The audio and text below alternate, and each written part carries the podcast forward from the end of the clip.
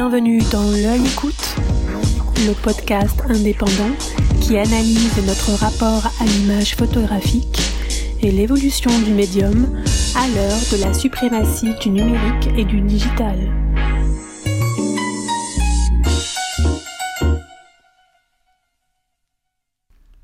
Ne pas faire de photographies qui soient cataloguées comme des photographies de mode, c'était certes la demande des magazines pour lesquels il travaillait, mais c'était surtout la volonté d'André Carrara. Dans le Marie-Claire des années 1980 et 1990, à Elle, chez Vogue ou Cosmopolitan, dans le Marie-Claire bis, considéré comme la référence par les historiens de la mode, le photographe a ainsi pu exprimer toute sa palette créative. En conciliant mode et reportage, photographie et art, il a fait entrer la rue et la beauté naturelle des femmes au cœur de sa quête esthétique, faite d'élégance, de style et de glamour. Sa carrière fut entièrement dédiée à célébrer la féminité. Il crée des images sans artifice, pleinement conscient de vivre une époque bénie, entouré des plus grands talents de son temps, photographe, couturier, styliste, directeur artistique, rédactrice. Témoin de la libération du carcan emprisonnant les femmes après 1968, il a mis en image l'affirmation de leur personnalité. La femme André Carrara est une héroïne de cinéma qu'il met en scène pour mieux la sublimer. Il la voit déterminée, en mouvement, libre, le regard franc et volontaire, affirmée dans sa séduction, actrice de son destin. Une femme en laquelle chaque lectrice pouvait se reconnaître, s'identifier ou s'inventer. Paloma Picasso a souligné que Marie-Claire avait su montrer l'image d'une femme moderne, bien ancrée dans la vie, qui prend sa place et façonne le monde à son image. André Carrara n'a pas eu son pareil pour véhiculer et transmettre cette modernité. Ses photographies sont intemporelles, chacune d'elles est une histoire singulière qu'il nous raconte. En 2020, après le porno chic ou la débauche des moyens mis au service de la haute couture, la simplicité sophistiquée des images d'André Carrara célèbre le retour de l'élégance et de la beauté brute. Un mélange de rêve, de réalisme et de fiction, où les références de l'art contemporain sont là pour mettre en valeur le vêtement grâce à un langage photographique puissant. Certaines de ces images sont devenues iconiques. Restait à mettre un nom sur ces clichés de légende. Yannick Le Guillanton est en compagnie d'André Carrara.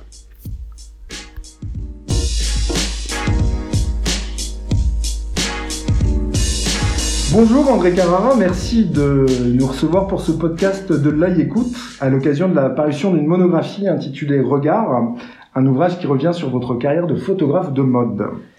S'agissant d'un premier livre qui présente environ 150 photographies, j'aimerais savoir comment vous procédez pour euh, pour réaliser l'editing, puisque vous avez plus de 40 ans de carrière à votre actif, et donc, je l'imagine, quelques milliers de négatifs, de planches contact qui doivent être précieusement conservées dans des boîtes. Oui, mais pas tellement. Enfin, quand j'ai plutôt choisi les, les séries que j'avais euh, que j'avais aimé faire et sur les dix ou dernières 20 années, plutôt 20 années peut-être, surtout pour le Marie Claire, qui sont des, des photos que j'ai aimé faire. Euh, en dehors des photos de mode, c'est des images que j'avais aimé faire. Je vais pas remonter jusqu'aux années 70 parce qu'au niveau de la mode, c'était compliqué, c'était pas du tout la, même chose. Mais ça, ce, ce livre représente, il n'y a pas que de la mode, du reste, il y a quelques que paysage. Oui, il y a des photos d'ambiance. Des photos d'ambiance, oui. Que... Mais toutes ces photos qui sont dans le livre, je peux m'en souvenir maintenant, euh, là quand je parle maintenant exactement, au moment où je les ai faites, dans quelles conditions et au moment où j'ai appuyé, parce que euh, euh tout se déroulait comme je l'avais souhaité, grâce, bien sûr, à des... Euh, des gens qui travaillaient avec moi, donc en premier lieu le, magazine qui me donnait la possibilité de faire ces photos, et puis qui était à l'équipe qui travaillait avec moi, coiffeur, maquilleur, euh, production et tout ça. Mais en même temps, le mannequin bien sûr, et à un moment euh, où on a la chance que bah, vous, vous appuyez et vous avez la photo que vous, aviez envie de, faire. Alors vous parlez du magazine euh, Marie Claire, hein, donc durant ces, ces 15, 15, dernières, années. Euh, en quoi vous sentiez-vous personnellement proche de l'esprit de Marie-Claire, qui vous a amené à collaborer de façon plus, euh, plus régulière avec ben, ce magazine? oh, C'était c'était euh, la femme qui va... Ça, ça changeait complètement des, des photos d'elle. On revenait déjà par la période à une photo beaucoup plus photo. Moi, m'avait demandé à Marie-Claire de ne pas faire des photos de mode, de faire des photos plutôt sur le sur, sur, sur, la femme. Et puis il y avait beaucoup de photographes que j'aimais beaucoup qui travaillaient pour le Marie-Claire, dont Edmund Hutton, euh, Paolo Roversi, Sarah Moon, euh, euh, qu'est-ce qu'il y avait encore, Laurence, enfin Sacha. Donc j'avais vraiment envie de travailler, ça correspondait aux photos que j'avais envie de j'avais envie de faire, que le m'a donné la possibilité de, faire. On me demandait surtout de faire des photos qui ne soient pas des photos de mode. Et ça correspondait à ce que j'aimais faire, qui était un peu du reportage, mais en même temps qui était du reportage préparé et qui était une mise en scène qui pouvait quelquefois euh, se rapprocher du film. Et c'est vrai que j'ai construit beaucoup de d'histoires, comme une série que j'avais fait à Palerme, une série que j'avais fait d'après le film euh, Stromboli. Mm-hmm. Et beaucoup d'autres comme ça, sur Paris aussi. Euh, alors ça, ça reportait, il y avait une aumône, mais ça se rapprochait toujours d'une femme que je photographiais. Il y avait toujours une petite. Vous aviez une sorte d'égérie, en fait. Voilà, euh, exactement. C'est pour ça que je parlais pas forcément toujours des mannequins connus qui sont devenus connus après, parce que euh, voilà, il y a un travail avant tout. Euh, c'est commercial, malgré ce que l'on peut dire. Euh, au départ et au présent, on fait des photos de mode, ça s'adresse à, à, des lectrices à des lecteurs et c'est important. Donc euh, il faut, et dans le Marie-Claire, j'ai trouvé la possibilité de, de pouvoir euh, réunir les deux. Enfin, la mode me permettait de montrer la femme, et la femme, le mannequin entre autres, montrait le, le, le vêtement, mais tout ça dans un, dans un moment qui, est, qui était naturel, où en fin de compte, la mode est dans la rue. Quoi. Voilà. Bien sûr. Euh, pour revenir à la jeunesse de votre carrière, vous suivez d'abord des cours, euh, des cours du soir à l'école de Vaugirard, qui deviendra plus tard euh, l'école nationale supérieure Louis Lumière, qui est bien mhm. connue aujourd'hui. Et vous commencez à travailler assez rapidement pour la SNIP, euh, la SNIP qui est la Société Nouvelle d'Information et de Publicité, où règne une grande émulation dans les années 60. Votre carrière se polarise alors sur la mode et sur la publicité. Est-ce que c'est de l'amour? Est-ce que c'est le hasard qui vous a fait préférer la photographie de mode au photoreportage, par exemple, puisque vous parlez de, reportage de mode et de narration dans votre écriture photographique? Euh, À la SNIP, il y avait beaucoup, il y avait déjà deux photographes. J'ai eu la chance d'être euh, pris comme assistant. Il y avait deux photographes, qui s'appelaient Michel Cerf, qui était pour des natures mortes, un excellent photographe, et Jean-Bernard Laudin. Donc, c'était des photographes qui étaient attachés à l'agence. Mais en dehors de ça, il y avait des photographes extérieurs, donc comme Guy Bourdin, Edmund Newton, Peter Clapp, je crois, Elia, et aussi, je crois, Willy Rizzo. Et puis d'autres photographes comme Sacha et tout ça. Enfin, on avait le âge, je crois, avec euh, Sacha. Moi, j'étais assistant. Je ne sais pas si déjà elle avait commencé. Donc, ça m'a permis, en fin de compte, de, de voir travailler ces, ces gens euh, j'aimais la mode, bah, il y avait beaucoup de mode. Et au bout de deux ans ou trois ans d'être assistant, le, directeur de l'agence, qui est directeur artistique, m'a donné à faire pendant les collections la série de, de mode, des collections qui à l'époque étaient rediées, je crois, au Corridor. Donc j'ai fait cette série de mode en noir et blanc, avec un éclairage euh, un peu spécial. Et cette série est sortie la mise en page était extraordinaire. ce qui rejoint un peu la couverture de livre, c'est drôle parce que dans la couverture de livre, euh, le titre de, du client était, je crois, était était en rouge, et le fond était gris, comme sur la couverture du livre. C'est assez drôle, on retrouve quelque part, bon. Et les séries sont sorties, et le Vogue français m'a appelé, donc Antoine Kiefer, directeur artistique à l'époque, qui travaillait avec Guy Bourdin pour le Vogue, m'a appelé en me demandant si je voulais travailler pour eux. Et là a commencé. Bah, Donc vous êtes resté, vous, vous, êtes resté combien de temps à la, à, la SNIP Environ euh, 3 ans, 4 ans. donc, donc ça a été un, complément de votre ouais. J'ai eu la chance de rencontrer des, beaucoup de femmes qui travaillaient là-bas, qui, qui, connaissaient très bien le, la mode, et donc rencontrer des photographes. j'ai vu travailler Guy Bourdin qui travaillait avec euh, rien du tout, au niveau lumière, un parapluie, mais ni retouche et tout ça, mais qui déjà euh, euh, il y avait derrière quelque chose d'une créativité extraordinaire. Oui, comme Helmut Newton. Euh, comme Helmut Newton dans un autre style. Ou Sarah Moon aussi, qui faisait des choses extraordinaires. Euh, vos premiers pas dans la photographie démarrent dans une France assez conservatrice, la France des années 60, et vous avez accompagné en quelque sorte en image les débuts de l'émancipation de la femme euh, qui sort d'un carcon, qui sort d'un rôle euh, qui lui est attribué. Diriez-vous que le monde de la mode, qui est un révélateur de tendances, de tendances souterraines, de style, est aussi un porte-voix pour l'opinion de la rue? Ah, Il ne faut pas oublier qu'à cette époque, il y a eu 68 et que tout était clos, enfin, Colbert, c'est tout. Il y a un seul magazine qui est sorti, c'est le, L, qui a fait quelques pages, dont une photo en couverture d'une jeune femme qui est sur l'épaule d'un étudiant, qui était mannequin.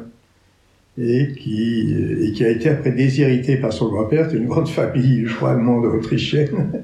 je ne sais pas si elle vit toujours, je crois. J'espère, qui était sublime. Et euh, et, de ça est, est venue après toute la contestation et une sorte de, de, de libération, effectivement. Et moi, très peu longtemps après, je suis parti aux États-Unis. Euh, donc c'était en 69. Et il y a eu le concert de Woodstock et tout euh, ce qui en sont suivi. Donc là, il ne faut pas oublier qu'aussi il y a eu au niveau de, de, la mode, il y a eu Saint Laurent, il y a eu Courrèges, il y a eu beaucoup, beaucoup et d'autres qui et la mode avait une importance. Euh, euh, Courage a libéré d'une certaine façon un style de femme, Saint-Laurent aussi.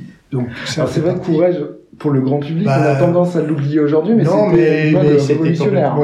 Pas toujours facile à photographier. Et peut-être pas toujours facile à porter. Et pas toujours facile à porter, mais n'empêche que euh, moi, là, il n'y a pas longtemps, euh, je ne sais pas, sur Instagram, s'est installé Bonjour Courage, ils m'ont ressorti des photos que moi-même j'avais oubliées et qui pour l'époque, alors c'est en mouvement, c'est différent, c'est en couleur. Et ben, je dis, ben, tiens, j'ai fait ces photos, en fait, elles sont vraiment euh, très, très, très sympas, quoi. Quand vous revoyez le, travail que vous avez réalisé il y a 30 ou 40 ans, justement, lorsque vous parlez des, photos de courage, est-ce que vous avez euh, un attendrissement particulier sur le jeune homme que vous étiez euh, autrefois photographe, et peut-être, évidemment, plus malhabile, certainement, qu'à la toute fin de votre carrière, vous étiez érudit techniquement. Euh, euh, est-ce que vous regardez ça avec un peu de, nostalgie? C'était extraordinaire parce que courage, on voit un courage, le L, le L, le L français donc, on m'a appelé, m'a dit en vrai il faut aller photographier les collections de Courage, mais Courage était installé rue François 1er dans le nouveau studio et tout ça, ils avaient tout peint en blanc, le parquet en blanc. On m'a dit mais surtout quand vous arriverez au studio, enfin au showroom, il faudra enlever vos chaussures parce que le parquet est peint en blanc. Et voilà, donc euh, j'ai fait mes photos. C'était quand même assez extraordinaire. Quoi, donc j'ai fait une couverture, toute une série. Euh, il fallait faire très très attention, mais c'était en plus des gens très sympathiques. C'était complètement la mode, c'était complètement extraordinaire. Euh, donc c'était quelque chose. On était accueillis on s'amusait quelque part. Il n'y avait pas d'artiste ou d'art, c'était des photos. En, regarde, en, revoyant ces images, ça vous rappelle aussi de bons souvenirs. Que des bons euh, souvenirs. De... Vous payez pour aller faire un travail, c'était même pas un travail, c'était un plaisir. Justement, vous n'aviez peut-être pas l'impression d'approcher des gens créatifs euh, qui vous demandaient, euh, qui vous recevaient d'une façon extraordinaire, euh, sans prétention, peut-être à part quelques-uns, et encore que non. Non, non, ça, c'est, je sais pas maintenant si ça correspond à ça. Peut-être que les gens se prennent euh, au niveau des photographes. Euh. Vous, aviez peut-être aussi plus de temps pour établir des, des relations interpersonnelles. C'était d'une simplicité. Euh, je suis d'Hélène Lazareff qui m'a fait travailler pour le L au tout début. C'était complètement une, une femme extraordinaire. Et puis vous aviez des directeurs artistiques, sûrement encore maintenant, je sais pas, je les connais pas, mais fantastique. Quand vous travaillez avec Antoine Kiefer, qui était au Vogue, ou d'autres après, Orwell, ou comme Roman Sislevich, vous appreniez quelque chose et bien souvent, il connaissait mieux le photographe que le photographe se connaissait lui-même. Alors justement, qu'est-ce que pouvaient vous apporter ces, ces directeurs artistiques bah, Roman Sislevich, moi quand j'ai travaillé pour le on m'avait donné à faire des idéales qui étaient des, photos vraiment entre 5 4 pages. Voilà, j'étais vraiment tout jeune. Hein. J'avais fait mes photos pour le Vogue, mais qui n'avait rien à voir. Et donc j'ai pris des tons ondulés de couleurs, et puis j'ai mis ma fille devant, parce que j'aimais beaucoup la couleur, en fait. Après j'ai fait du noir et blanc, mais la couleur. Et j'ai amené ces photos, mes quatre photos, et Roman Sisiewicz, qui était un Polonais, qui était... Il rigolait pas souvent, mais il m'a dit, mais c'est fantastique, avec son accent de louche, tu m'as fait deux fantastique. Et là-dessus, j'ai commencé, ouais. Et Hélène Lazareff m'a fait venir et m'a dit, écoutez André, vous allez travailler pour nous, vous gagnerez sûrement plus d'argent avec nous qu'au Vogue. voilà. Et ça a été bah, une, une, collaboration, euh, euh, je veux dire, sans contrat ou quoi que ce soit. C'est vrai qu'avec Roman, c'était euh, un artiste, enfin, c'était des choses beaucoup plus graphiques. Hein. Oui, c'est-à-dire que les directeurs artistiques étaient véritablement des artistes, donc il y avait une sensibilité. Oui, oui, j'ai, en fin de compte, ce, ce, type qui était un type fantastique, un des plus grands graphistes, hein, il ne faut pas oublier ça. À l'époque, moi, je ne savais pas. Mais il y avait une sorte de... Il s'était pris d'amitié pour moi, moi j'aimais l'homme aussi, et puis et voilà, quoi, il m'apprenait des choses. Il m'apprenait des choses. Il avait fait des choses extraordinaires. Il a fait du ciel, c'est un des, meilleurs graphistes, des plus grands graphistes. Et, il mettait certainement aussi en valeur dans les pages du magazine. Bah après, il faisait ses mises en page, et là, il y avait un réel travail de mise en page, de maquette, de graphisme, de graphisme qui était complètement extraordinaire. Voilà. moi, j'avais une anecdote avec lui. Quand j'ai commencé à m'affirmer un peu plus, c'était les collections pour Saint-Laurent. Et Saint-Laurent, les collections pour Saint-Laurent, c'est toujours quelque chose d'assez extraordinaire. C'est-à-dire, excusez-moi, là, vous étiez, euh, vous étiez présent au moment du défilé Au moment du défilé, on était allé avec la des Aref et j'avais eu cette idée de filmer les collections en 35 mm. C'était quand même assez euh, fou pour avoir du grain et avoir euh, des mouvements qui était euh, vrai. Mais il faut pas oublier que c'est 24 images secondes. Alors justement, mais quelle, est, quelle était le, le, la destination en fait de ce film, puisque vous travaillez sur la presse pour, papier Pour les, oui, pour les, les mettre dans, dans, dans, le magazine, avec ce que ça comportait. Mais ça, c'est décidé avec du grain, puisqu'on agrandissait, c'est voilà. Et quand j'ai amené, j'ai fait faire des contacts de ces, donc ça faisait une bobine, vous voyez les bobines de film 35 mm, mais en contact, simple. Donc quand Roman Sislevich a dû regarder les photos, il y avait 24 images de, de la même photo, et ça a été un travail de fou. J'imagine. C'était du, enfin, c'était du, du, négatif, c'était devenu positif. Et ces photos, quand même, sont parues en, double page. Le, le L français les a, toujours. Alors, effectivement, à choisir, 24 images secondes, vous avez un pied qui est là, après 5 cm de différence. Mais c'était ce que pouvait, on rendez compte, c'était quand même assez incroyable que le magazine puisse la possibilité de filmer les, les, collections pour après en tirer des photos. C'est comme moi, je suis de, de fou. pour avoir du grain, pour avoir une ambiance sans, sans une lumière euh, en plus. Alors c'est très amusant que vous parliez de... de... Mais enfin, pour revenir là, après, euh, en 20 maintenant, si on peut dire 10 euh, ou 20 ans après, mhm. je me suis, j'ai toujours voulu, je pense, recréer quelque chose. En fin de compte, j'aurais dû filmer mes mes, mes photos. Vos, vos séances photos. Ouais, parce que j'ai refait toujours des photos. dans Stromboli, on le voit très bien, il y a la fille qui, qui monte euh, en courant de, dans la montagne et qu'on retrouve dans, dans, le film. Et c'est vrai que j'avais fait des polaroids du film et ça, ça, ça m'intéressait énormément. Alors c'est très amusant que vous parliez de, de, de, cinéma, puisque justement dans votre travail, on sent que vous êtes un amoureux du cinéma. On ressent dans vos séries qui sont très narratives euh, que ces photos pourraient être des photogrammes, des images arrêtées mmh. d'un film. Et c'est tout à fait ça. Euh, alors, avec le coiffeur, le maquilleur, la styliste, le modèle et les différents assistants avec lesquels euh, vous, travaillez tous en équipe, euh, qui sont présents sur une prise de vue, est-ce qu'on ne retrouve pas un peu l'ambiance d'un plateau de cinéma sur un shooting de mode, d'après vous? Bah, C'est tout à fait, oui. Enfin, j'ai assisté à des, des films. moi, ça. Euh, comme, euh, oui, c'est-à-dire que ça, ça, aide beaucoup. Moi, je me suis toujours euh, appuyé sur mes équipes, c'est-à-dire coiffeur, maquilleur, la styliste, bien sûr, parce que, mais le coiffeur, souvent, bien, était, était complètement le maquilleur et me disait, ou même l'assistant, c'est-à-dire c'est un travail d'équipe. Enfin, après, bon, c'est vous qui appuyez, qui prenez la responsabilité.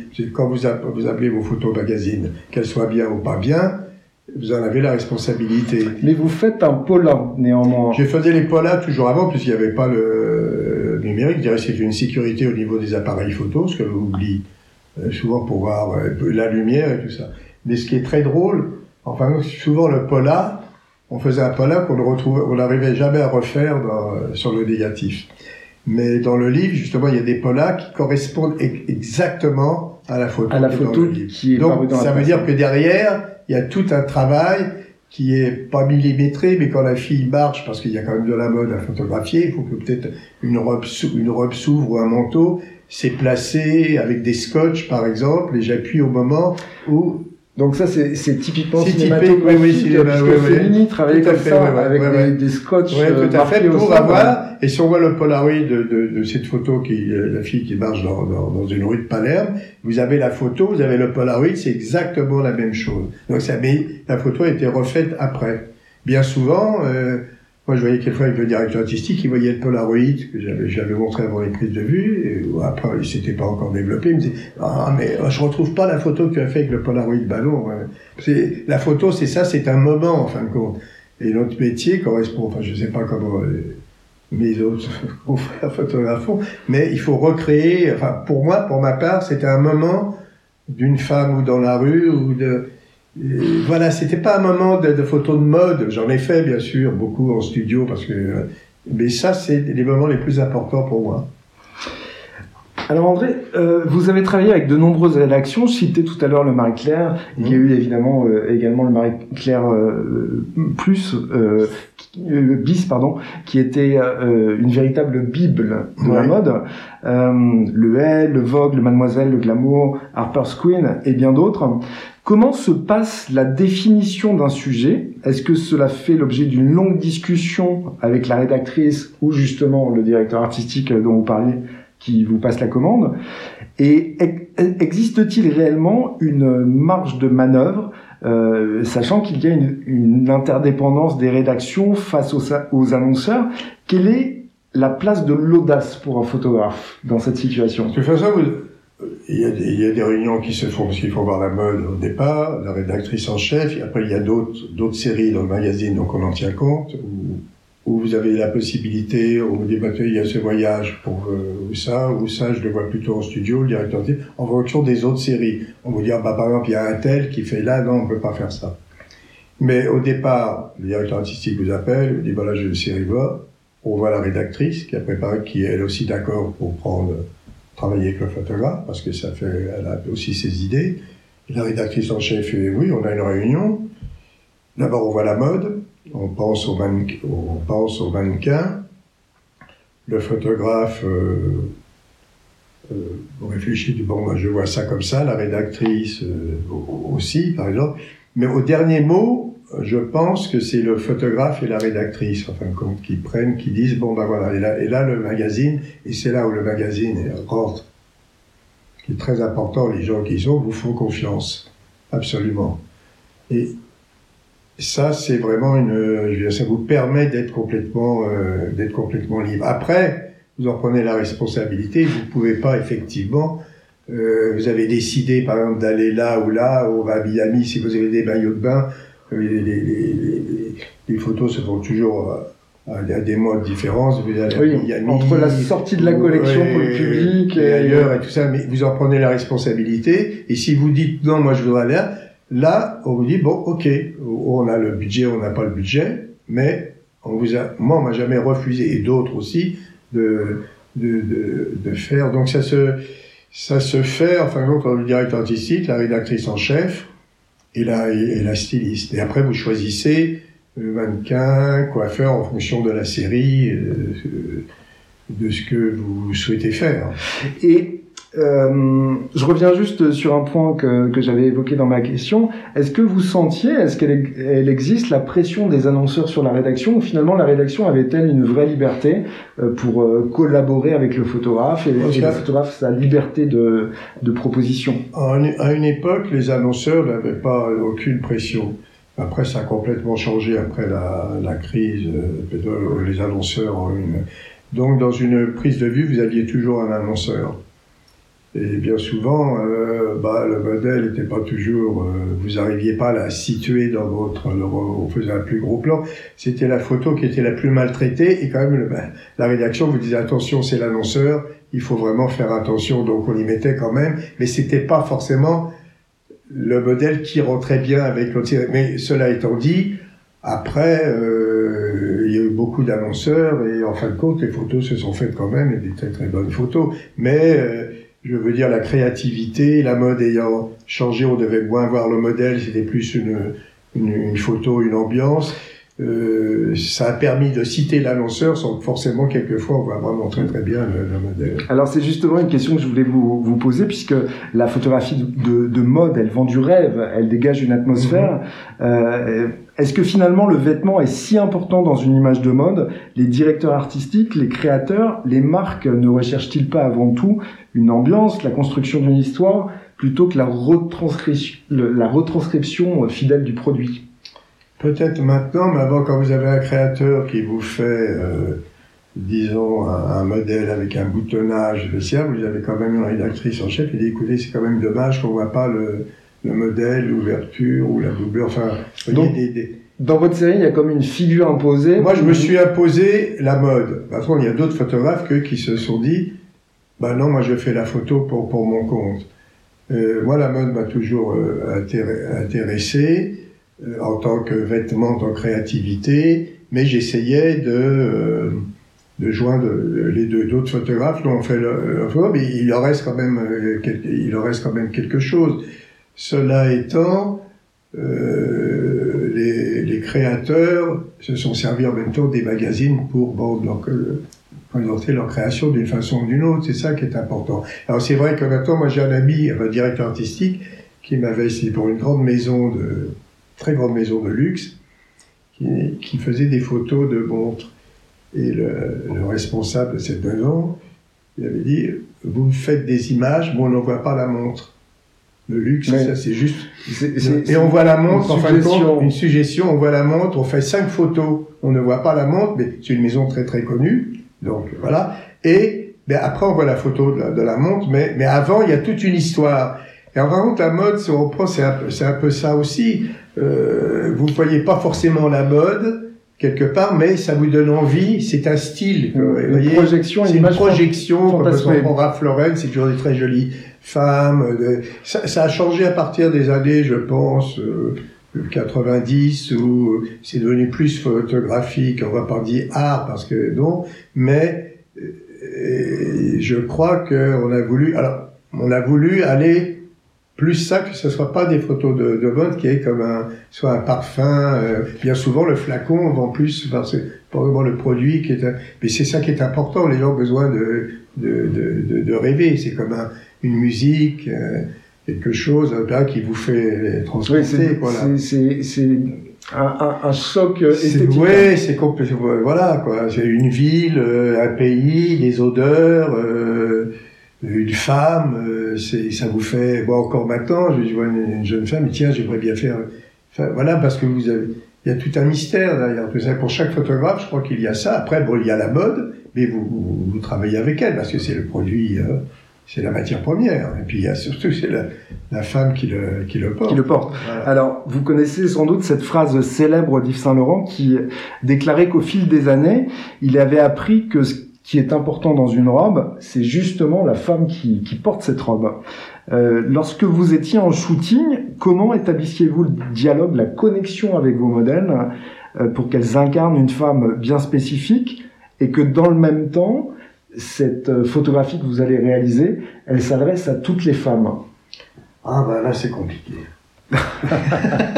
c'est très compliqué parce que ou vous devez travailler en studio et là ça devient très difficile euh, parce que vous avez forcément une jeune femme qui est devant vous, bien souvent qui, commence, ils sont devenus des stars après, et pour la jeune femme se trouver sur un fond de papier avec en face d'elle un photographe plus ou moins euh, gentil ou pas gentil, toute une équipe, c'est pas évident. C'est pas du tout évident. Moi, je saurais pas vous dire comment j'ai fait euh, travailler les, jeunes femmes en parlant. Je savais un peu ce que je voulais graphiquement, mais vous avez un éclairage. On y arrivait. Vous aviez un rapport interpersonnel avec. Ah bah oui, il fallait des gens que vous aimiez la, la personne qui est en, c'est en studio. C'est pareil pour le photographe. Vous avez une jeune personne qui est devant vous. Bah, plus on s'est rapproché des années maintenant, plus les jeunes filles étaient jeunes. Moi, quand j'ai commencé, j'ai eu affaire à des mannequins qui étaient bien souvent, qui m'ont appris, bon, mettre la lumière comme ça, tout ça, ça, c'était quand même assez fantastique. non, mais c'est vrai, si on prend un mannequin. Mais fallait que vous établissiez en, quelque sorte une, une Oui, parce que la jeune femme connaissait d'abord les photos que vous faisiez, et puis, euh, moi, j'avais eu des photos, et quelque part, ben, j'avais envie de photographier. Alors, en studio, vraiment, là, maintenant, je pourrais pas, c'est, euh, autant qu'en extérieur, vous, il y a tout, vous imaginez le concept. En studio, c'est un fond, un truc, mais on parle pas beaucoup, en fin de compte. Vous savez, ce qu'on voit quelquefois dans les émissions sur la mode, quelquefois je regarde pas, j'ai honte. Et le, le, le, studio, de toute façon, ça vous oblige, vous aussi, en ah. tant que photographe, à être très créatif. Ah, très créatif. Euh, techniquement, techniquement, parce qu'il y a les lumières et tout ça. Coiffure, maquillage, ça il faut pas oublier, parce que euh, on n'était pas, quand j'ai commencé, on travaillait, il n'y avait pas beaucoup de retouches, après ça à l'imprimerie et c'est tout. Hein. Je veux dire, il n'y avait pas de... oui, là, vous rentrez dans le dur, dans du très très dur. Mais vous pouvez faire des photos extraordinaires. Pareil. Vous essayez de faire, on prend un Godon que Brodovitch avait dit, vous faites des photos en studio comme vous faisiez du reportage. Donc vous reportez, vous faites une fille qui marche dans le studio comme si elle marchait dans la rue. Et donc, il faut choisir le mouvement. Et si vous prenez cette même photo en studio, vous la remettez dans la rue maintenant avec euh, le numérique et tout ça, qu'elle s'intègre parfaitement. Et là, c'est toute une démarche euh, oui, un peu psychologique, intellectuelle, bien sûr. voilà, voilà. Ouais. Euh, et qu'est-ce qui définissait le, le studio plutôt que l'image de reportage en extérieur? Est-ce que c'était une question de budget la plupart du temps, de temps? Non, c'est une question du magazine. Enfin, quand sa programmation, il y avait tel photographe qui est parti à l'extérieur, c'est là. Et là, maintenant, on, non, là, on a le budget, mais il y a, il y a toute une, une progression dans le, dans le magazine. Ça en studio, ça, ça c'est bien en studio, ça, voilà, en fonction, il n'y avait pas de si vous le sentiez, euh, il y avait des choses que je voulais faire en studio. J'avais, mais quelquefois, j'ai travaillé énormément dans la baie de Somme. Et c'était comme un énorme studio. Hein, la, lumière, il y avait un de lumière qui était complètement extraordinaire. Je travaillais comme si j'étais en studio, enfin, que, je pouvais pas avoir en, studio. Et en studio, quelquefois, ben, euh, refait la même chose, avoir des, des blancs très très purs, mais il fallait avoir quelque chose d'immense, beaucoup de lumière. Et euh, oui, moi j'ai fait beaucoup de studios. Dans le livre, j'en mets pas beaucoup parce que il y a la photo de votre couverture, je crois, qui a été réalisée en, studio. oui, mais c'est complètement une lumière euh, du jour, naturelle. Et c'est étrange parce que justement, c'est une femme mélangé. En, action. Oui, parce que je m'étais inspiré, enfin, comme c'est du polar. Non, j'ai fait en polar, j'ai fait en, en négatif. Je voulais une femme qui, qui bouge en studio, qui, qui, enfin, hors mode, qui est pas une photo de mode, mais je m'étais un peu inspiré aussi de, des photos de, d'Avedon où il y avait quelquefois des photos en mouvement au studio, mais qui mhm. étaient complètement des, des décalées, enfin, des, elle a les pieds nus. Et c'est surtout très bien tombé parce que c'était Mélanie Thierry, mais qui à l'époque n'était pas actrice, qui était toute jeune. Et j'attendais un mouvement, une chose, il y a juste trois, trois images, hein, pas plus. Hein et qui voilà c'était dans la tête. J'avais une, il y a une lumière naturelle et un petit coup de flash pour arrêter mais la pour arrêter le, mouvement et à peine. Mais c'était ce que je voulais. Voilà c'est aussi un coup de chance hein. Alors, euh, vous parliez de, des jeunes femmes très euh, très maigres. La mode, elle a aussi cela de paradoxal, c'est qu'elle a participé à l'émancipation de la femme euh, et que dans le même temps, elle sacralise une éternelle jeunesse. Euh, elle a starifié bon nombre de modèles et finalement, les mannequins sont de plus en plus minces, de plus en plus jeunes et les canons de beauté qui sont euh, diffusés par la mode ne, ne, correspondent pas forcément à la majorité des femmes. Est-ce que vous avez été conscient, vous, de cette dérive? Et qui était d'ailleurs contrecarrée par certains créateurs, puisque je pense notamment à Jean-Paul Gaultier, mhm. qui faisait euh, défiler dans les années 80-90 euh, des femmes euh, un peu hors normes par rapport au canon euh, qu'on attendait de la mode. Moi, j'ai jamais eu ce, ce problème. J'ai photographié des, des femmes, enfin des jeunes femmes surtout, euh, qui étaient pas maigres. Donc, bon, Laetitia Casta, qui n'était pas.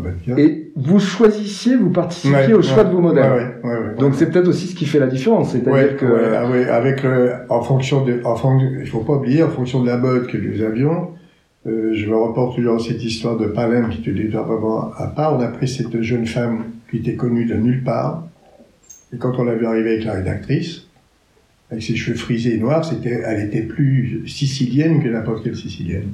Donc on a dit c'est elle. Et c'était tellement. Excusez-moi, vous avez fait le casting sur place Non, non, à, Paris. Elle est venue nous voir par hasard. Elle n'était pas connue. Elle venait d'Afrique du Sud, brune mmh. comme ça. Pas... Et ce qui est drôle, c'est quand j'ai fait mes photos à Palerme, il y avait plein de petits palermitains qui me suivaient, des Italiennes. Mais dit, mais d'où elle vient? Elle, est d'où de Sicile? Elle n'est pas de Sicile. Elle était plus palermitaine qu'elle. Et elle, c'est vraiment. Non, mais ça a été une série assez euh, assez extraordinaire parce qu'elle s'est fondue. Euh, ça, ça a été euh, comme ça, enlevé comme Et bon, c'était une femme normale, c'était une fille normale, mais moi qui me plaisait, qui, j'ai toujours choisi mes, des mannequins, avec bien sûr toujours la rédactrice, bien souvent, si on prend Nadia, euh, Natalia Bodianova par exemple, elle est arrivée sur une prise de vue, elle avait 17 ans et demi. Elle était étonnante, euh, on était parti sur l'île de Madère, elle n'avait jamais travaillé, elle a enfilé ses vêtements, elle s'est mise en pied, ce qui est très difficile, je dire en pied, hein. Elle est arrivée, euh, tac, tac, tac, ça s'est fait comme, mais adorable comme tout, mais d'un naturel. Euh, assieds-toi, ça y est, elle avait posé ses mains où elle veut. Elle avait dû voir plein de magazines et pourtant elle venait du marché avec ça. C'était vraiment une jeune femme complètement extraordinaire. Hein, il faut. C'est la, la, nature même, la pureté même, et le naturel même, et la beauté, et elle n'a pas changé en plus. C'est ce que vous recherchiez un peu dans, dans, Tout à fait. vos photos. Et alors c'était quelque chose d'incroyable parce que on est arrivé, elle avait 17 ans et demi, donc on avait la responsabilité, elle n'était pas majeure. On est arrivé à Madère. Le lendemain, il y avait une autre, elle dormait avec une autre, un autre mannequin. Et on la voit pas le matin. Et euh, on, mais où est-ce qu'elle est passée? Elle m'a dit, mais hier soir, elle, elle avait un dîner. Puis moi, soir, elle a dîné. Moi, elle avait rencontré un type dans l'avion qui l'avait invité à dîner. Donc c'était, voilà, elle, 17 ans et demi. on lui a dit, non, mais Natalia, c'est pas possible, on a la responsabilité et tout, ah bon, et tout. Mais c'est, voilà, ça c'est le type même ou comme Laetitia, c'est la même chose. Laetitia, c'est la même sorte de, c'est des bonbons, quoi. C'est, merveilleux. Laetitia, c'est pas la, oui, pas la elle, avec elle, avait ses ennemis, Dominique aussi, on a commencé avec elle. Laetitia, c'était, son père me l'amenait à l'aéroport, surtout les parties à, à la Havane avec elle. Euh, c'était merveilleux. C'est des, voilà, c'est des femmes. Après, le reste qui est arrivé après, euh, je sais pas. Bah, je les vois malheureusement qui font dans le métro. Euh, mmh. Genre, Là, justement, le, monde, l'industrie de la mode euh, a subi aussi une, forte pression de l'opinion publique pour mmh. remédier un peu à ça. Et je pense qu'il y a une, une, gestion plus. Euh, Mais les filles mecs, c'était surtout, je pense, dans les présentations, parce que les, les créateurs sur, avaient, les podiums. sur les podiums, et ça a toujours existé.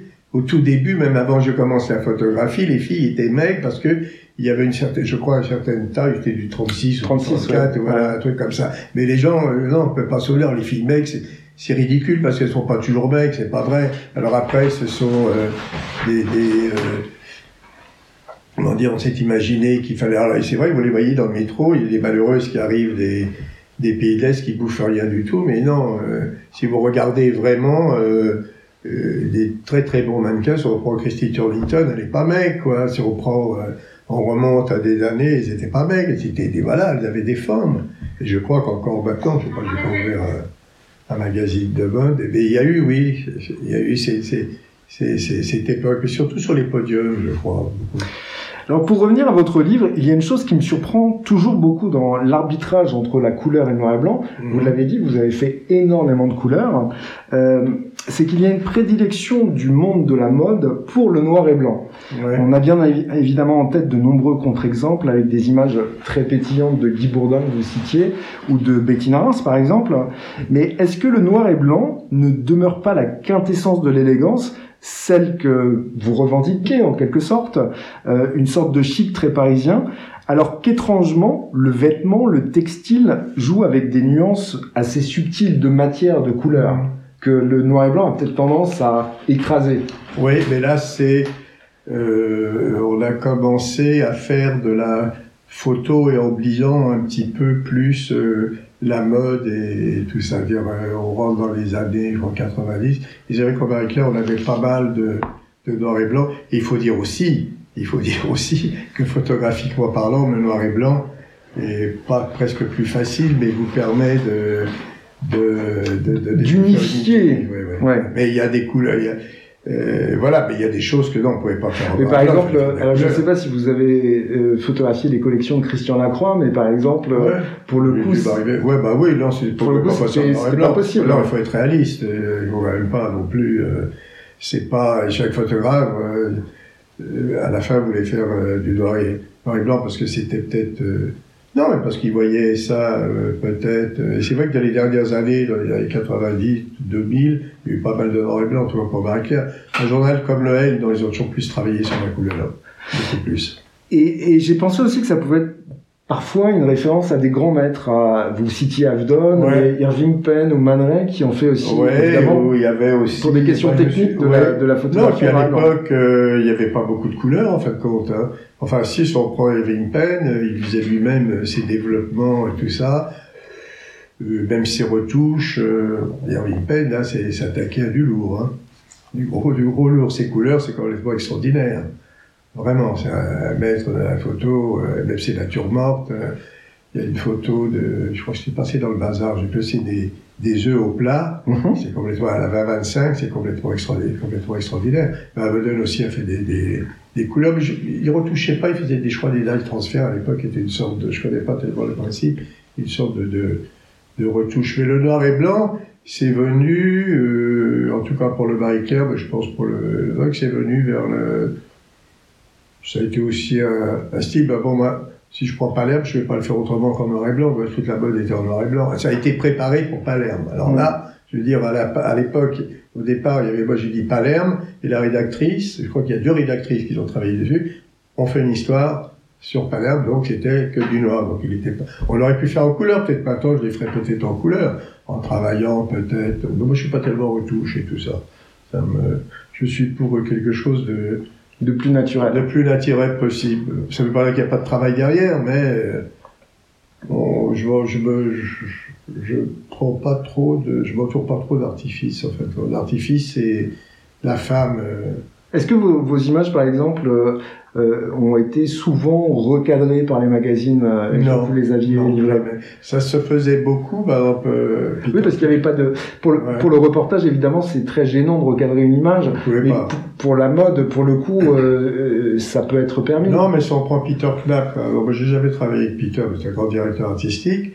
Il recadrait souvent des images. Si une photo était mauvaise, c'est là où peut intervenir le directeur artistique, et c'était dans le style du moment, on recadrait la photo, faisait, ou c'est des, pour des photographes comme Harry Piccioliti, que sûrement peu de gens connaissent, mais qui était un, directeur artistique fantastique. Qui travaillait pour quel magazine hein? Euh, Qui travaillait, Harry Piccioliti travaillait pour ce magazine, attendez, d'un seul coup, de Nova, des années 60, un mm, très grand directeur artistique, euh, et Peter Clapp retouchait, recadrait, au mais il avait fait pareil pour euh, Peter Clapp pour, euh, comment ça s'appelle, Courage, il avait ses il avait découpé ses photos, c'était des doubles pages où les filles couraient. Là, il y avait vraiment de la, du graphisme et de la mise en page. Oui, parce que c'est pas nécessairement non. forcément que la photo est mauvaise, mais c'est peut-être aussi pour Pour la mise en page, exactement. Un magazine, c'est ça, il faut que ça, il faut que ça vive, ça tourne. Je vous pas toujours mettre des photos pleine page. Je reste maintenant, ben, je sais pas, on toujours que des photos pleine page. Il y a la typo qui compte. Euh, c'est tout un emballement, quoi. C'est un paquet cadeau, hein. Euh, oui, c'est un magazine, c'est un petit livre. Alors, le directeur artistique, euh, bien souvent, c'est là, si quelque chose de mauvais, il y a la typo. La typo, super important. Et après, il y a l'emballage qui est la mise en page. Et là, il y a les titres, c'est là où il peut intervenir, parce que quand c'est toutes les semaines, vous n'avez pas le temps de refaire les, les photos. Donc, c'est là où intervient, en plus, la patte du magazine. Et c'est là où l'identité du magazine. L'identité du magazine entre un L ou Marie Claire, c'était pas les mêmes filles, ou le Vogue, ou encore je sais pas quoi. Et c'était peut-être pas non plus les mêmes lectrices auxquelles s'adressait Pas les mêmes lectrices. Et que, à la fin, euh, si vous voulez, ben, la, la, ce qui est devenu, en fin de compte, les magazines, ils se sont tous rapprochés les uns autres. Je me souviens, il y avait une bataille terrible entre Jour de France et le L. À la fin, même à l'époque, le L disait, mais comment, ils vendent un million d'exemplaires, est-ce qu'il faut faire du Jour de France? Enfin, c'était, et là, ça commençait un petit peu à, un peu à se, un peu à se dégrader, ce que sont devenus euh, les, les magazines euh, maintenant, moi je sais pas, j'ai pas regardé, mais j'ai pas l'impression que ça avance beaucoup à part des quelques magazines qui sont complètement en dehors du truc, mais ils gagnent pas beaucoup. De... C'est pas évident, hein. Oui, c'est bah, pour la presse, pour la presse écrite. Pour la presse Globalement, c'est. Et pourtant, il y aurait des choses, je pense, euh, à, à, faire parce que les gens ont besoin. Moi, j'aime bien. Euh, regarder. Euh... Et puis on n'a pas le même rapport à l'image. On n'a pas le même rapport. C'est la même chose. Regarder sur des photos, votre choix de photos. Sur un écran. On fait 300, 400 photos de la même, truc, mais c'est de la. Euh, moi, je vous montre des contacts que j'ai là-bas. Je regarde avec mon truc. Je, je savais où était ma photo de toute façon. C'est ça qui est important là-bas. Et même la personne qui travaille avec vous, l'équipe qui était derrière vous, voit au moment où. Mais ça doit encore se faire. Mais comment Je veux dire maintenant, sans problème Comment faire? Vous avez une photo, vous faites la photo, et pendant ce temps-là, vous avez 10 personnes qui regardent sur un écran et chacun il met sa sauce. C'est pas possible. Il faut qu'il y ait un chef, quoi. Et puis après, il y a, il y a le reste. Qui avait le, le final cut? C'était le, le, directeur artistique, en fait, qui choisissait, ou la rédactrice qui choisissait la photo Non, moi je choisissais ma photo. Et après, je tenais quand même compte de la mode. Sur la planche contact? Sur la planche contact de la mode. Et on regardait avec la rédactrice et on pouvait dire, au, dernier mot, c'était le, le photographe. Mais quand même, c'est une équipe, directeur artistique, il a son mot à dire, mais on n'avait jamais eu de, de, bataille euh, là-dessus. Alors, nous venons parler de, parler de monstres sacrés, Helmut Newton, Irving Penn, euh, Peter Knapp euh, et, tant d'autres.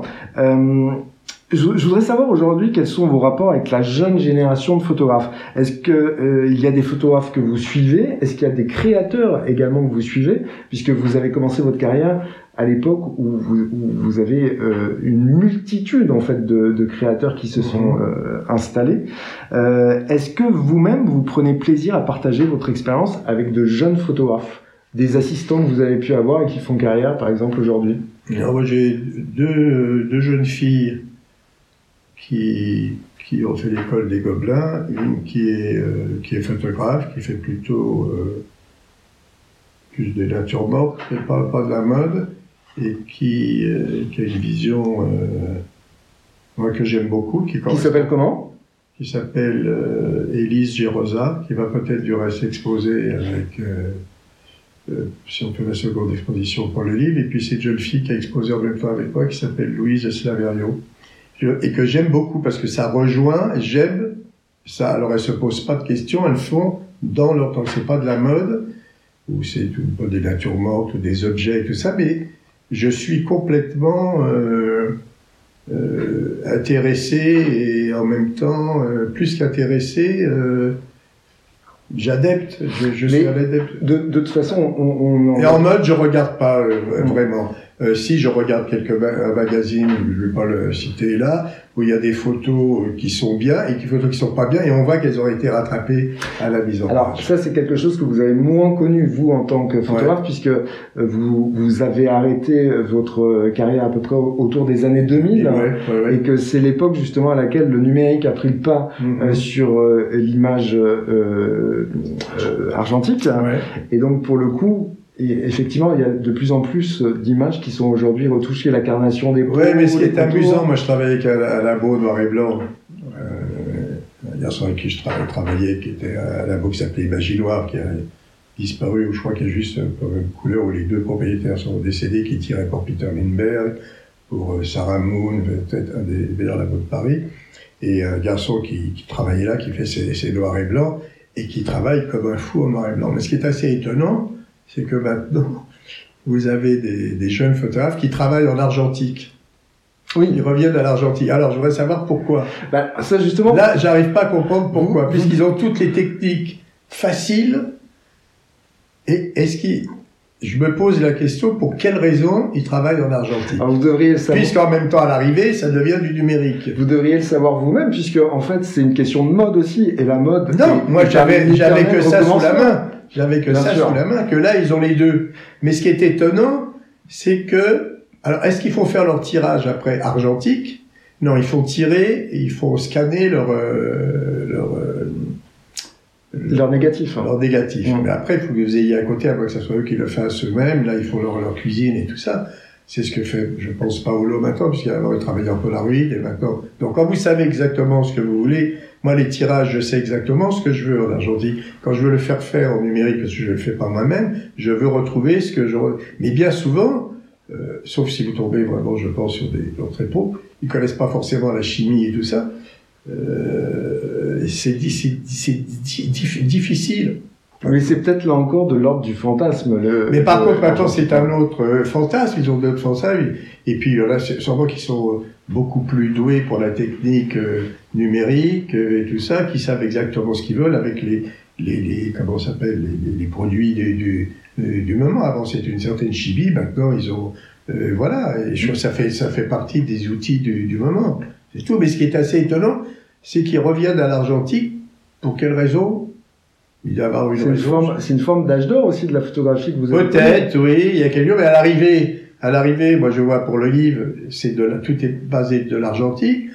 Bon, bon, je savais pas du tout comment, ben, je, il fallait passer pour le livre, pour les scans, c'était quand on voulait pour un autre travail et tout ça que je connaissais pas du tout, enfin toi, mais il faut que je puisse retrouver mes noirs et blancs et la tout texture, ça. Évidemment. Et malgré tout, vous avez toujours une différence. Ben, moi, je vois pour certains magazines, on sent que les photographes se sont basés sur la nécessité tellement clinique quelquefois, mais d'autres, non, il y a des choses qui sont vraiment euh, quand même euh, super. Hein. Si on prend l'exemple de Paolo, euh, c'est du numérique, il a gardé son, il a gardé son truc.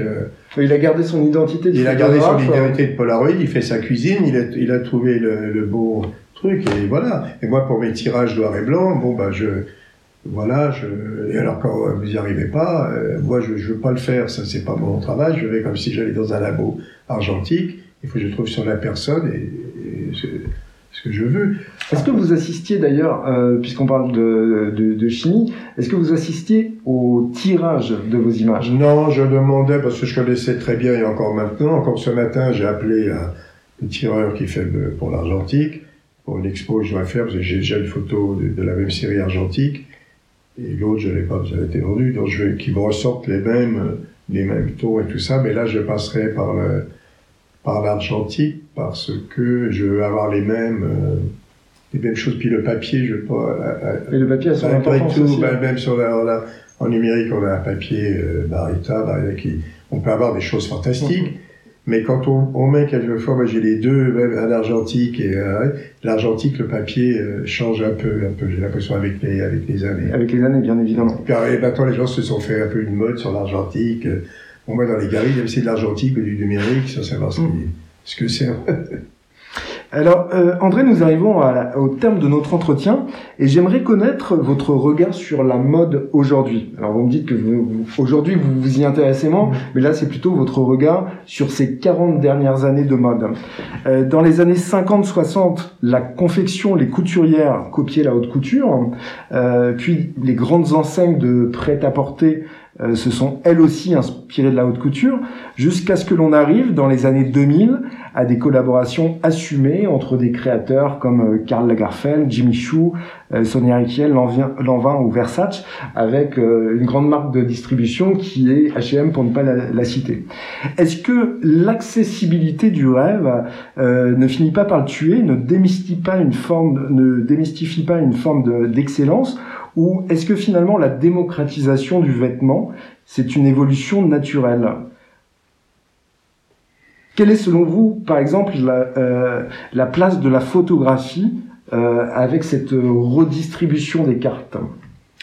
Bah, La photographie, euh, ça ne change pas, c'est sur le niveau de la créativité. Si on, voit avec le Covid qui est là depuis pratiquement un an, ça fait changer beaucoup au niveau des créateurs des grandes maisons de couture. Au lieu de faire six collections par an, ils vont se réduire à deux collections. Ils vont revenir à des choses beaucoup plus Donc bien évidemment, ça va Donc on revient au vrai métier de, ce qu'ils souhaitent eux-mêmes. Et quand on parle de H&M ou Zara, grâce à ces couturiers, ils pouvaient sortir six collections aussi pour eux. Donc, je crois que tout est remis en, pas en question, parce qu'il y a des créativités comme Lagerfeld, comme Chanel, comme euh, Armani et tout ça.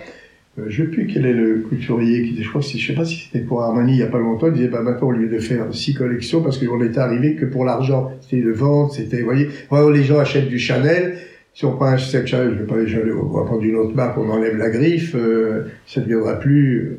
C'était devenu l'histoire, je pense, de une forme de snobisme. De snobisme euh, d'avoir les choses les plus chères. Alors vous avez des rédactrices qui sont complètement déguisées, pour pas les citer, complètement à Chanel, qui sont qui sont, qui sont un peu des caricatures. oui, qui sont des caricatures, et ça, ça fait un, mal fou. Par contre, maintenant, ce qui est important, c'est euh, euh, comment c'est fait? Vous pouvez avoir un t-shirt, vous un beau t-shirt, pour la, euh, la qualité du coton, euh, la coupe. Euh, on, revient des vous choses. Êtes, vous êtes pour, en vous écoutant, vous êtes plus adepte du look que véritablement de la, de la mode. Bien, bien sûr. Prendre une expression c'est très bien que des gens puissent acheter chez H&M ou des choses qu'ils ne peuvent pas. Mais quelque part, ils ont tous, si vous prenez le, bon, pour le métro ou ailleurs, l'autobus, vous voyez des femmes avec des vuitons, des, des, des faux vuitons, mais parce qu'elles ont envie, elles, elles, pourraient pas s'acheter, mais elles ont envie, c'est une part de, rêve et tout ça, parce qu'il y a des rêves. C'est la force de la mode, c'est la force de la mode. Vous avez des vêtements qui sont complètement fantastiques. On voit les collections, c'est un travail complètement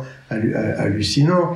Et je trouve que c'est euh, ça qui est bien et qui permet aussi de faire des, des, des, belles images. Il faut pas oublier ça parce qu'au départ, vous avez quand même devant vous quelque chose qui, qui, vit et à vous de, de, de, de, le sublimer d'une façon ou d'une autre, ou d'un manteau euh, euh, comme ça dans la. Ce qui est important dans la mode, c'est que pour, pour les femmes, j'imagine qu'elles se rêvent de voir dans, dans, dans ça que ça les fait rêver. Ça, c'est comme un beau film, hein. c'est comme une belle, belle, musique, un très beau parfum. Moi, j'estime toujours une belle photo, c'est comme un parfum, quoi. ça vous, voilà. C'est une ambiance, une atmosphère. C'est une ambiance, une, atmosphère, un moment, c'est comme un film, vous voyez, chacun euh, s'imagine, euh, musique, euh, une chanson, euh, la mode, non, c'est, oui, ça vous fait, c'est un rendez-vous, ah, je vais porter ça, voilà, parfait, voilà, c'est ça, c'est un moment. On m'a demandé une phrase pour l'expo que je dois faire sur la femme, je sais pas. J'ai mis la femme est un moment furtif qu'il faut savoir saisir. Oui, bah, évidemment, en tant que photographe, j'imagine. Mais j'ai pas pensé à la vôtre, j'ai dit, c'est vrai, c'est un moment furtif, je veux dire, qu'il faut savoir saisir. Et eh bien, en général, c'est ça, dans la vie aussi. Si vous avez pensé à une femme qui vous, qui d'un seul coup, vous aurez fantastique, il faut essayer en photo, bon, ben voilà. Le déclic. Le déclic, tout, quoi. C'est un parfum, c'est plein, c'est plein de choses. Hein. La mode, c'est ça. C'est quand même, euh, non, c'est un métier fantastique. Maintenant, je sais pas. À l'heure actuelle, euh, je sais pas du tout, mais je pense que je trouve que déjà, euh, ça a été énormément, bien sûr, c'est devenu, les gens ont acheté une marque, ben, le luxe en ce moment marche très très bien, plus que les avions. Effectivement. Non, on voit les Chinois. Non, mais c'est quand même assez extraordinaire. Les Chinois qui ont été blackbootés pendant trois mois, quand ils sont sortis, on les a lâchés dans la rue, ils se sont précipités. Chez Vuitton, chez Cartier. Chez Vuitton, chez Hermès, chez... Bon. En effet. C'est pas mal. Hein. Donc c'est quand même, quand même nous, notre. Alors on peut dire, mais ça fait rêver les gens, du plus petit au, truc. Vous voyez les faux machins, moi je dis les gens, oui, ceci, cela, mais ils sont prêts à l'acheter sur la Riviera, là, ou je sais plus où, là où il y avait le marché à côté, sur la, sur la Côte d'Azur, le marché italien, il y a tous les fours. 26 millions. Hein à 26 millions. Ouais, ouais, 26 000. Maintenant, j'ai plus si ça existe, mais c'est étonnant, quoi. Après, c'était, c'est devenu, même les banlieues étaient descendues. Chez Vuitton, ça a été catastrophique. À l'époque, c'est là où ils ont dû changer leur toit. Ralph Lauren aussi, Lacoste a failli y passer. Mm, mm. C'est, fou, quoi. Vous voyez, c'est une image qui représente, euh, mais ça peut, ça, donc ça entraîne et puis, et puis ça fait travailler. Mais au départ, il y a une création énorme. Il y a quelqu'un qui travaille, qui décide. quand je voyais Karl Lagerfeld, là, il y avait des gens qui dessinaient un truc, il donnait un bout de papier, et puis derrière, il y a tous les, tous les autres, et euh, voilà, quoi. Non, non, c'est, c'est un beau métier. Bien. André Carrara, merci infiniment de nous avoir fait ce, ce moment. Et ben, peut-être aurons-nous l'occasion de nous retrouver prochainement pour un autre livre qui concernera des, des images que vous irez puiser dans vos archives pour la période donc 60-80. Euh, Espérons. Merci encore.